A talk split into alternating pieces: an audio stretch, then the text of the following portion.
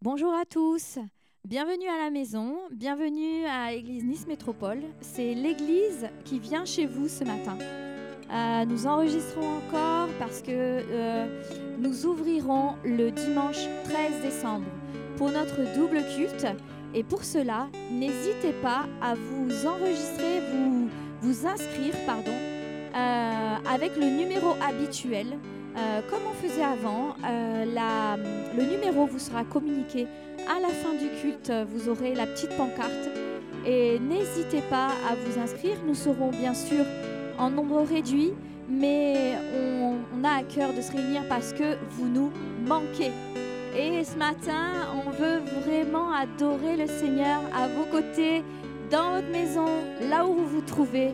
Alors n'hésite pas, appelle toute ta famille. Appelle ta famille, appelle les enfants, réunissez-vous dans le salon, réunissez-vous où vous voulez. Et puis si tu es dans ta voiture, allez, adore Dieu avec nous. Et si tu es tout seul chez toi, ne prends pas de plaid surtout, parce que ça va chauffer. On va adorer le Seigneur tous ensemble. On est heureux ce matin, on veut glorifier le nom de Jésus. On veut glorifier ton nom, Seigneur. Soyez bénis ce matin. Amen. On vous aime et bientôt on est tous réunis. Amen, Jésus.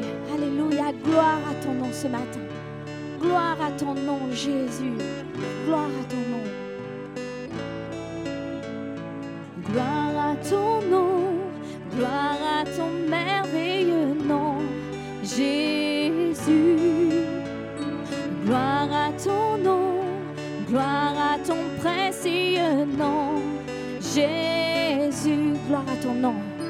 Gloire à ton nom, gloire à ton merveilleux nom, Jésus.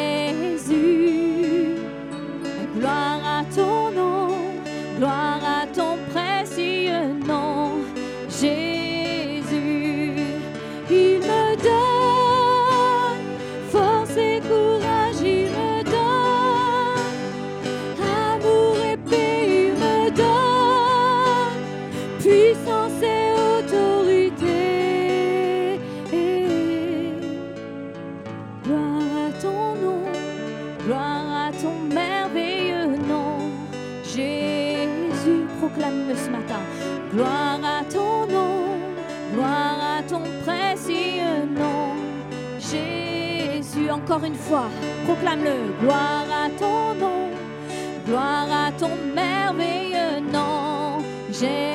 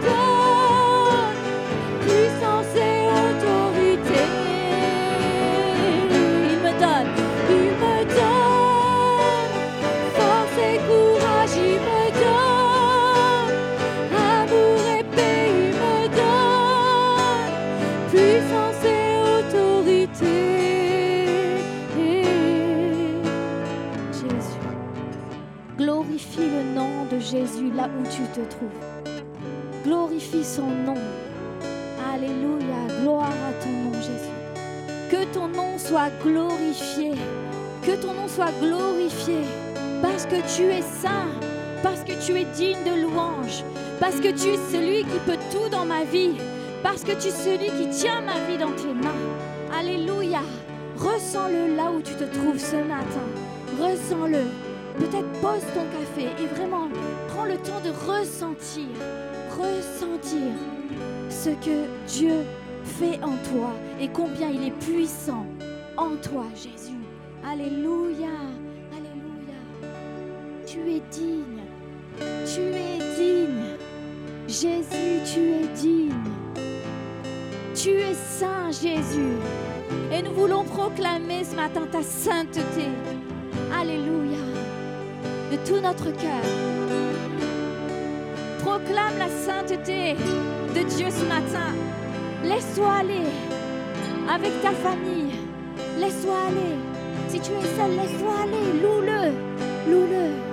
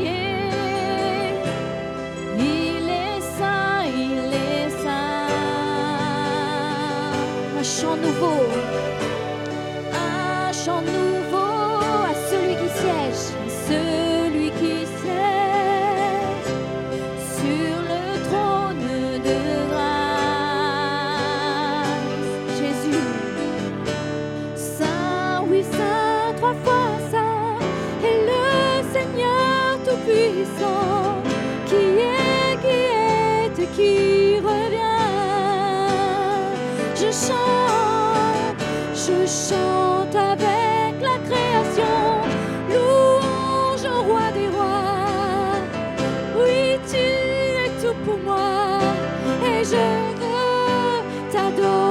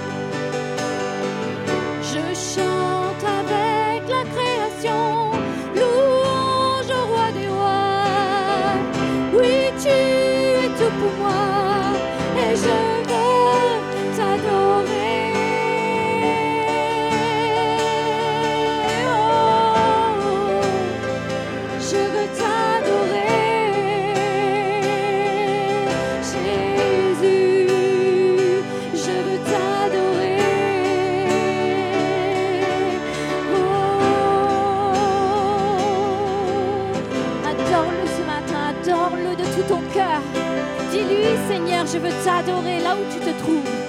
Dis-lui, je veux t'adorer, Jésus. Je veux t'adorer pour ton amour. Je veux t'adorer pour ta patience envers moi.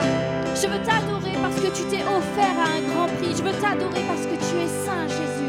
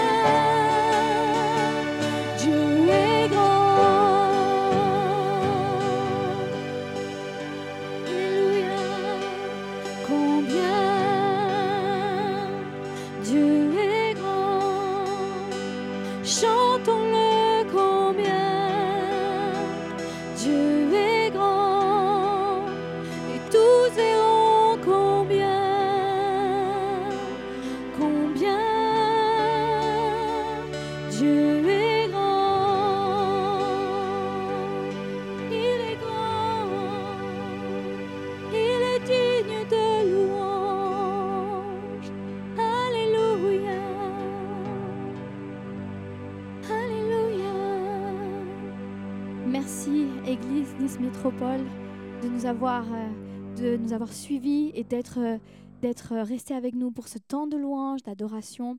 On vous encourage à poursuivre, ne nous quittez pas. Euh, Nicolas va nous apporter la parole et c'est avec une grande joie que nous sommes tous ensemble pour être enseignés. Soyez bénis et surtout écoutez bien les annonces à la fin. Merci. Au revoir.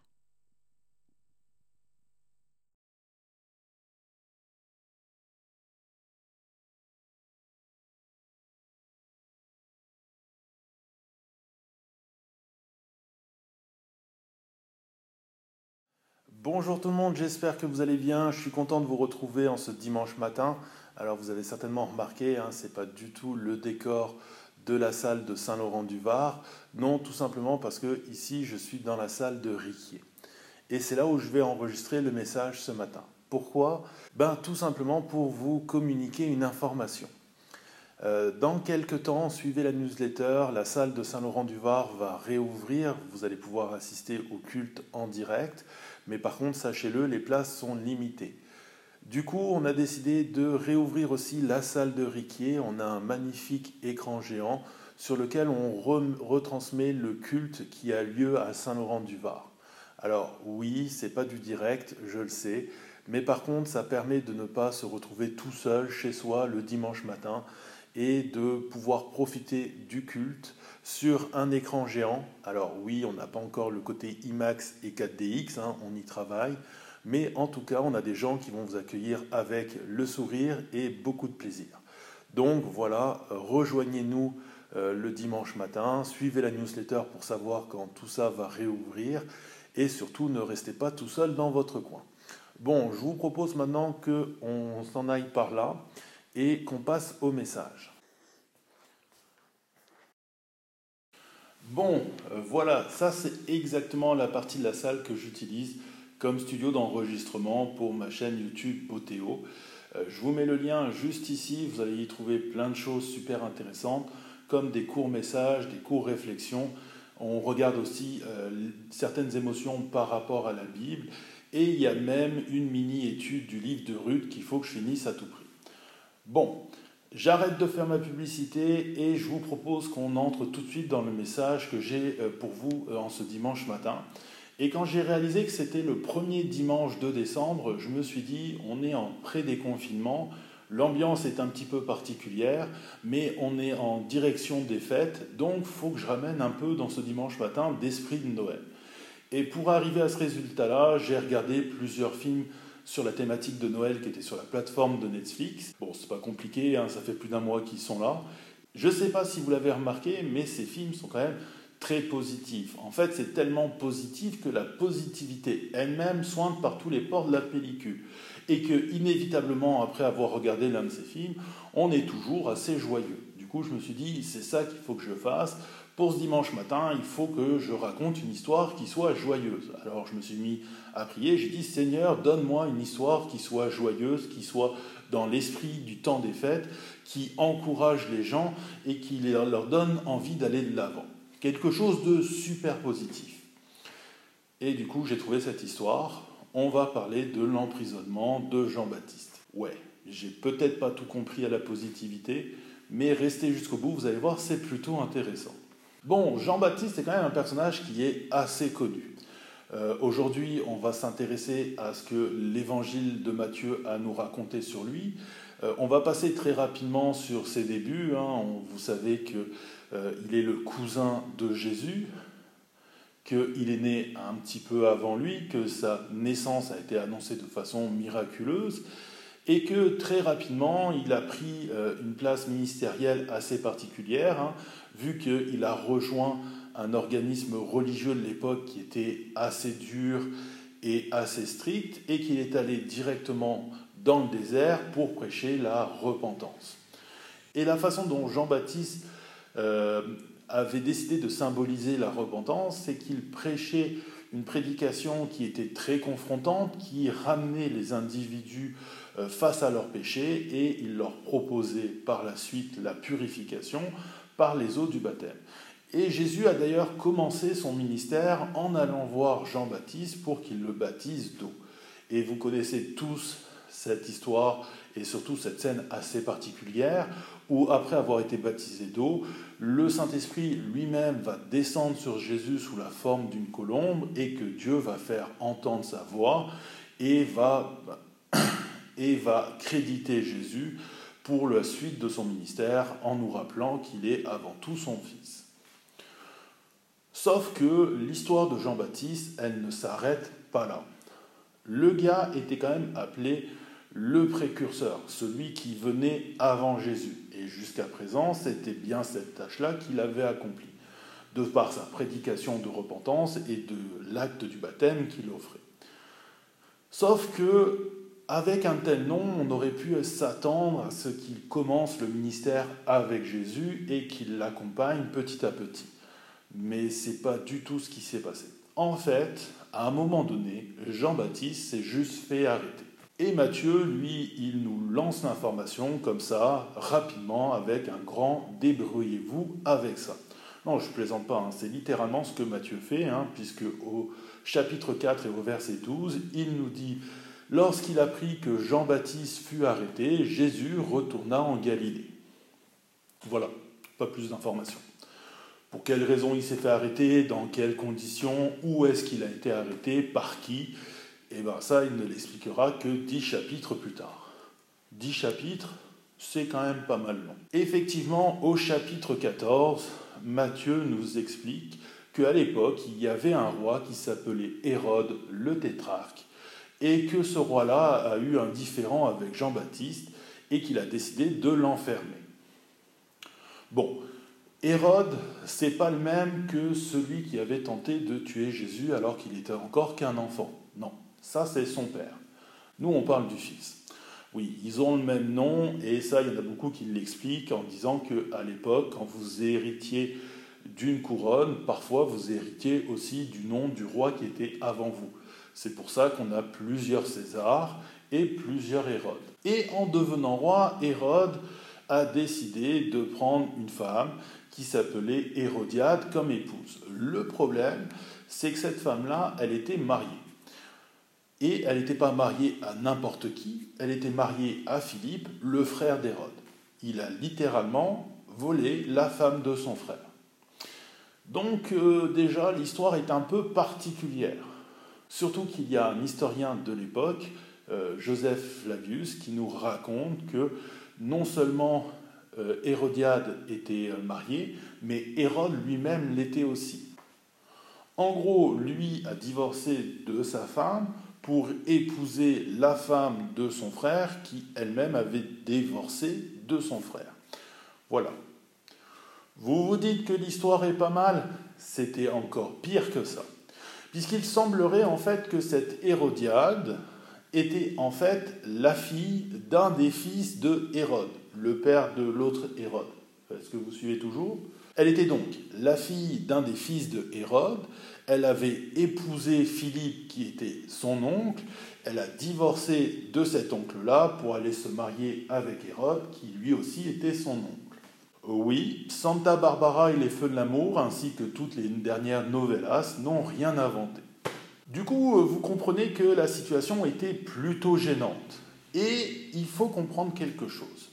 Jean-Baptiste, c'était un gars qui n'avait pas sa langue dans sa poche. En bon québécois, c'était un gars qui était fait tough et qui était tough. Ce qui veut dire qu'en fait, il avait une apparence assez euh, dure, assez bourrue, et il avait une prédication qui l'était tout autant. Et ce n'était pas quelqu'un qui, euh, qui euh, fermait les yeux sur quelque chose qui était amoral. Du coup, ben, quand le roi Hérode l'a consulté, il ne s'est pas gêné pour lui dire, et euh, Matthieu le verbalise dans ces mots-là, qu'il n'aurait pas dû prendre cette femme pour épouse. Voilà. Du coup, Hérode, il n'était pas content et il l'a envoyé en prison. Donc, on a Jean-Baptiste qui s'est fait arrêter à peu près au début du ministère de Jésus, assez tôt, hein, puisque on est au chapitre 4, on est dans les euh, premier pas de Jésus dans le ministère. Et il se fait arrêter pour quel motif? Avoir dit au roi euh, que ce qu'il faisait n'était pas correct. Il faut aussi comprendre que dans cette famille, hein, il y avait une problématique qui était un peu de père en fils, hein, c'est qu'ils étaient un peu tous parano. Du coup, euh, ben, le roi ne voyait pas d'un bon œil que Jean-Baptiste lui dise que ce qu'il faisait n'était pas correct, mais d'un autre côté, il ne savait pas trop quoi faire de Jean-Baptiste parce qu'il avait peur que s'il le juge ou qu'il l'exécute, ça provoque un soulèvement dans la population et qu'il finisse par être renversé et qu'il perde sa couronne. Du coup, ben, Jean-Baptiste, il se retrouve tout simplement à pourrir en prison. Et pas dans n'importe quelle prison. D'après les historiens, il aurait été enfermé dans la forteresse de Macaérus, une forteresse qui était sur la rive orientale de la mer Morte, placée sur un gros rocher, et qui était réputée pour être une prison plutôt aride. Du coup, euh, ben, euh, Jean-Baptiste, il est enfermé dans une petite pièce, juste pour avoir dit au roi que ce qu'il faisait était mal. Mais il faut aussi comprendre que c'était dans la mission de Jean-Baptiste de confronter le roi. Il était le prophète, il était celui qui était venu pour permettre à Jésus de faire son ministère. Il était le précurseur, celui qui expliquait au peuple en quoi ils avaient péché et pourquoi il était important de pouvoir se purifier. Parce que le péché les rendait impurs et que, inévitablement, il fallait qu'ils se repentent et qu'ils passent par les eaux du baptême. Donc vous devez comprendre que lorsque il euh, confronte Hérode, je suis convaincu que euh, Jean-Baptiste ne le fait pas juste comme un acte politique ou juste pour dire au roi ce que tu fais y est mal. Il le fait avec cette arrière-pensée de si le roi entend ce qu'il fait de mal, peut-être qu'il va demander repentance et que lui aussi passera par les eaux du baptême. Mais ce qui est encore plus important à saisir, c'est que Jean-Baptiste sait très bien qu'en disant ça au roi, il risque la prison. C'est un risque qu'il a choisi de prendre parce que c'est dans la définition de sa tâche et c'était comme cela qu'il concevait son ministère. En bon français, il est parti droit au casse-pipe. Et malheureusement, il est arrivé ce qui lui est arrivé, donc il s'est retrouvé en prison. Ce qui est aussi assez euh, particulier, c'est que pendant ces dix chapitres, on n'entend quasiment pas parler de Jean-Baptiste.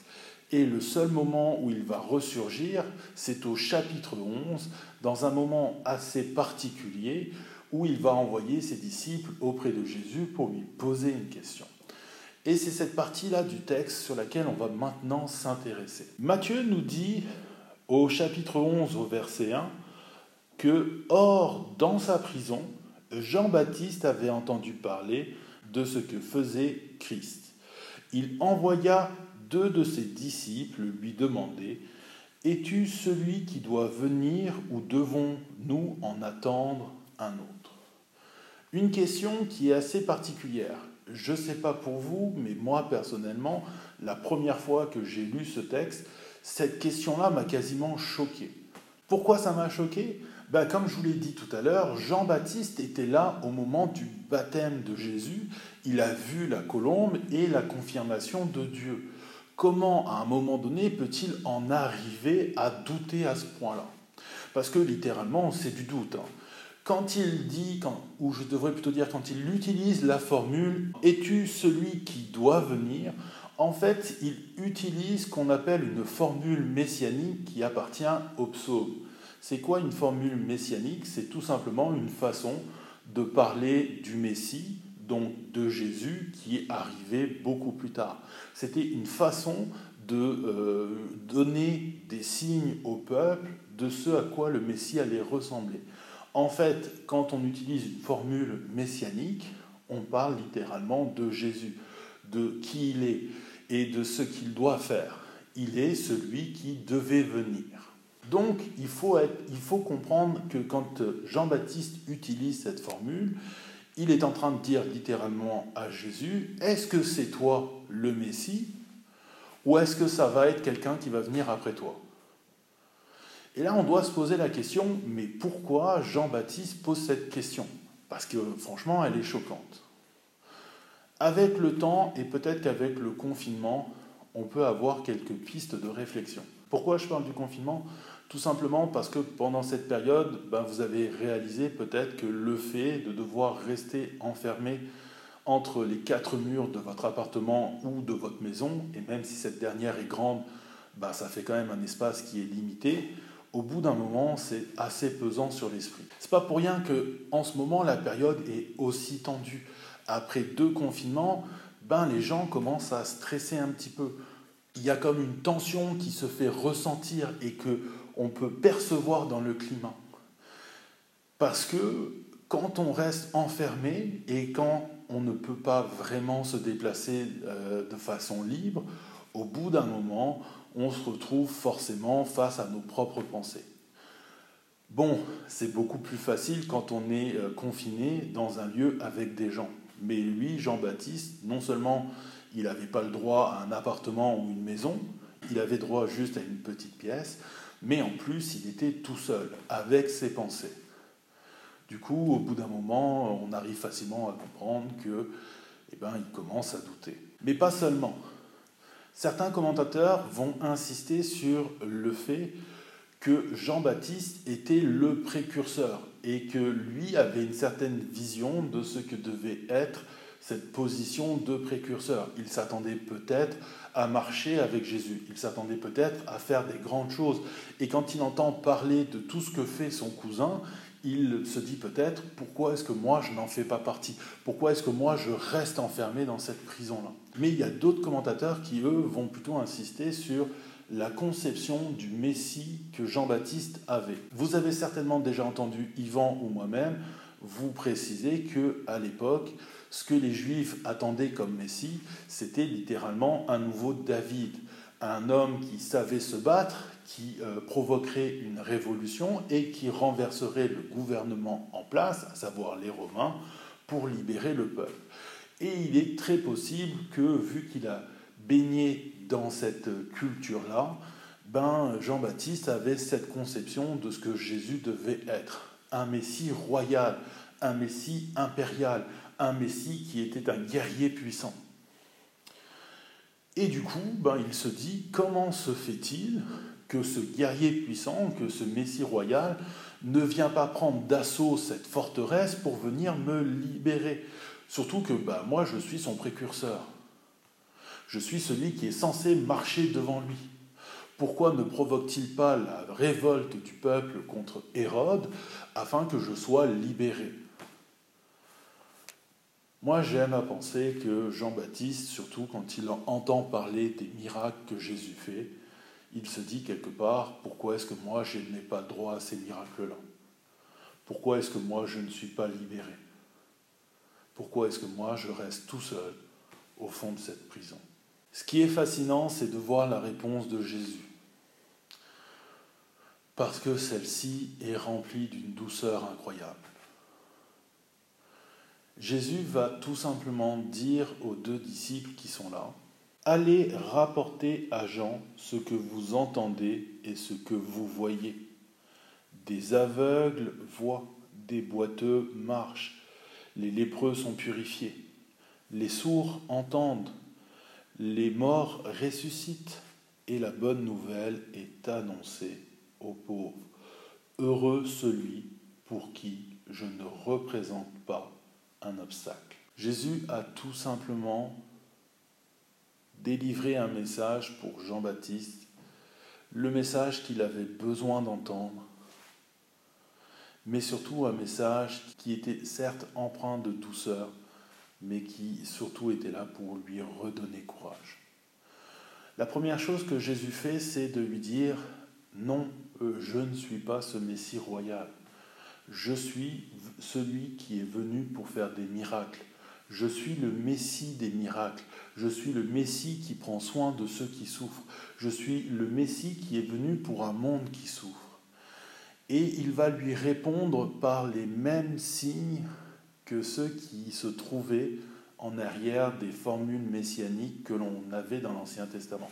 Puisque oui, comme je vous l'ai dit, Jean-Baptiste lui avait euh, lancé cette question au travers d'une formule messianique, Es-tu celui qui doit venir? Jésus lui répond, ben, regarde les signes, c'est ceux qui étaient annoncés, c'est moi qui... Euh, ces signes-là m'accompagne. Je suis donc celui qui doit venir. Et celui qui doit venir n'est pas un Messie royal, mais c'est un Messie de miracle. Et en cela, il est en train de dire à Jean-Baptiste, le miracle est présent. Le miracle est au travers du peuple. Et il va terminer avec un léger avertissement en lui disant, Heureux celui pour qui je ne suis pas un obstacle. Ça fait référence au fameux sermon sur la montagne et au fameux Heureux celui qui, heureux celui qui pleure parce qu'il sera consolé. Et ça fait référence à ceux qui hériteront du royaume de Dieu. Cette promesse que Jésus, en tant que Messie, était venu accomplir. En disant cela, Jésus commence petit à petit à pointer vers l'objectif de son ministère, vers la croix, cet objet de réconciliation qui nous a été offert, où Jésus a payé le prix afin que nous puissions entrer dans le royaume des cieux. Ce qu'il est en train de dire, c'est heureux celui qui a confiance en moi. Et là, vous êtes peut-être en train de vous dire, oui, mais c'est dur pour Jean-Baptiste. Non, il faut lire ce que Jésus est en train de dire. Quand il lui dit, heureux celui pour qui je ne suis pas un obstacle, il est en train de lui dire, le doute est en train de te ronger. La peur est en train de prendre possession de toi. Le découragement est en train de s'infiltrer dans tes pensées. Et confiance en moi, et tu seras heureux. Crois en moi, et tu seras heureux. Et vous savez, Jésus avait une très grande estime de Jean-Baptiste. Un peu plus loin dans le texte, il va dire que aucun homme né d'une femme n'était plus grand que Jean-Baptiste. Parce que justement, Jésus estimait son cousin. Jésus n'est pas insensible à la peine de Jean-Baptiste. Il n'est pas insensible au doute de Jean-Baptiste. Et ce doute-là, il est compréhensible. Si Jean-Baptiste doute, c'est comme je vous l'ai dit, parce qu'il est enfermé seul dans une prison, parce qu'il a accompli la volonté de Dieu, parce qu'il a fait son ministère et parce qu'il a confronté le roi sur quelque chose qu'il faisait et qui était réprochable et c'est juste parce que le roi n'était pas content qu'il l'a fait enfermer Jean-Baptiste. Parce que le roi savait très bien que Jean-Baptiste était un prophète. C'est pour ça d'ailleurs qu'il n'ose pas le toucher. Il sait très bien que Jean-Baptiste est le messager par lequel s'exprime la parole de Dieu, puisqu'il est prophète. Mais comme le message ne lui plaît pas, il a décidé de s'en prendre au messager. Et c'est pour ça qu'il l'a mis dans une prison. Et là, vous allez me dire, oui, mais en quoi cette histoire est très positive? Ben déjà, premièrement, Jésus vous dit à vous, au travers de ce qu'il a dit à Jean-Baptiste, le doute est permis. Jésus n'a pas fusillé Jean-Baptiste, il ne l'a pas confronté, il n'a pas dit à ses disciples, retournez dire à Jean-Baptiste, mais est-ce que tu réalises ce que tu es en train de dire? Est-ce que tu te rends compte de ce que, ce que sont le sens de tes mots, le sens de cette phrase-là? Tu es en train de douter. Comment oses-tu douter? Il faut dire que pour nous les chrétiens, le doute, c'est vraiment quelque chose d'extrêmement négatif. C'est quasiment le péché des péchés. Alors qu'en réalité, eh ben, si Jean-Baptiste, alors qu'il était l'homme le plus grand né d'une femme, lui a pu douter, et eh bien à plus forte raison, nous qui sommes peut-être pas aussi grands que lui, ben ça peut aussi nous arriver. En fait, le problème, ce n'est pas le fait de douter, et c'est exactement ce que Jésus pointe du doigt. Ce n'est pas le fait de douter qui est problématique, c'est le fait de se laisser dominer par lui. Et c'est pour ça que Jésus reprend Jean-Baptiste en lui disant Heureux celui pour qui je ne suis pas un obstacle il lui dit, reprends-toi, donne-toi un coup de fouet, réalise ce qui est en train de se passer. Et quand il énumère juste avant toutes les, euh, tous les signes qui s'accomplissent, ce qu'il lui dit, c'est prends confiance dans les promesses. Prends confiance dans la parole de Dieu. Appuie-toi sur elle. Aie confiance dans ce que Dieu t'a donné. Reviens aux promesses de celui qui a fait de toi le prophète, la voix qui crie dans le désert. Jésus ramène Jean-Baptiste à la réalité de la parole de Dieu. Et ça, c'est très positif. Alors oui, certes, malheureusement, l'histoire de Jean-Baptiste, elle finit plutôt très mal. Parce qu'au moment où Matthieu en parle dans le chapitre 14, Hérode nous apprend qu'il l'a fait décapiter, qu'il l'a tué, que sa tête a été servie sur un plateau. Tout ça pour une danse et une promesse sur laquelle Hérode n'a pas pu revenir. Tout ça parce qu'il ne voulait pas écouter le message. Mais croyez-moi, il y a fort à parier qu'après avoir entendu les paroles de Jésus, Jean-Baptiste ait relevé la tête. Parce que si ça n'avait pas été le cas, Matthieu ne nous aurait pas laissé dix chapitres sans en parler. Et il y a fort à parier que quand nous serons tous là-haut, on constatera que Jean-Baptiste y est aussi. Alors, au jour d'aujourd'hui, la période est certes étrange, elle est certes bizarre, elle est certes pas évidente. Mais cette parole que Jésus a donnée à Jean-Baptiste, elle est aussi pour nous. Et nous devons apprendre aussi à la faire nôtre. Nous devons apprendre à nous raccrocher aux promesses.